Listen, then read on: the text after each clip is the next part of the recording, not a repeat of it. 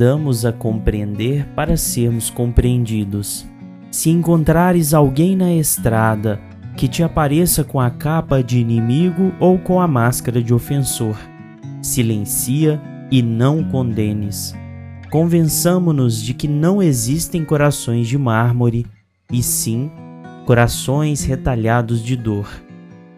Olá pessoal, aqui é Tárcio Rodrigues e o café com o Espiritismo de hoje é sobre o trecho lido anteriormente do livro Migalha, capítulo 3, intitulado Corações, psicografia de Francisco Cândido Xavier, onde Emmanuel nos traz trecho muito curto, condizente com o próprio nome do livro, uma pequena migalha mas que ofertada em prol do Evangelho de Jesus, dilata-se na multiplicação e na amplitude moral com que é capaz de alcançar. O Evangelho, como lei divina perfeitamente amoldada à realidade do mundo, ensina que devemos fornecer ao próximo aquilo que verdadeiramente gostaríamos que o próximo nos fornecesse. E portanto, Emmanuel começa com a frase: Aprendamos a compreender para sermos compreendidos.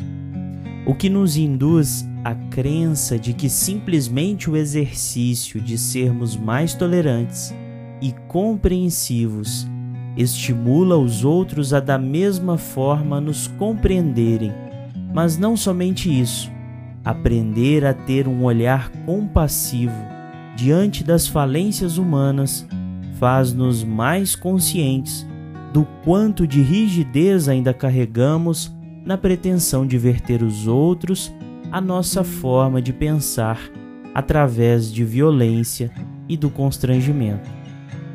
Os trechos da sequência são indissociáveis e por isso reiteramos conjuntamente: se encontrares alguém na estrada que te apareça com a capa de inimigo ou com a máscara de ofensor. Silencia e não condenes. Convençamo-nos de que não existem corações de mármore, e sim corações retalhados de dor. Meus amigos, quanto de dor ainda trazemos em nossos corações e por vezes não compreendendo o mal do qual padecemos, passamos recibo, como comumente dizemos em Minas, devolvendo qualquer mínima ofensa com a face da violência e do desprezo. Carregamos uma consciência e um poder de reflexão que podem evitar grandes tropeços da jornada. E façamos este exercício. Diante de alguma ansiedade, algum pensamento ruim ou simplesmente um estresse exacerbado, nos questionemos em retrospecto. Perguntemos a nós mesmos qual foi o momento do meu dia ou a situação chave que desencadeou a aflição atual. E ao confrontarmos o mal que nos aflige, busquemos a inspiração divina dos Espíritos, nossos amigos, para a melhor forma de proceder na promoção de uma solução justa e caridosa.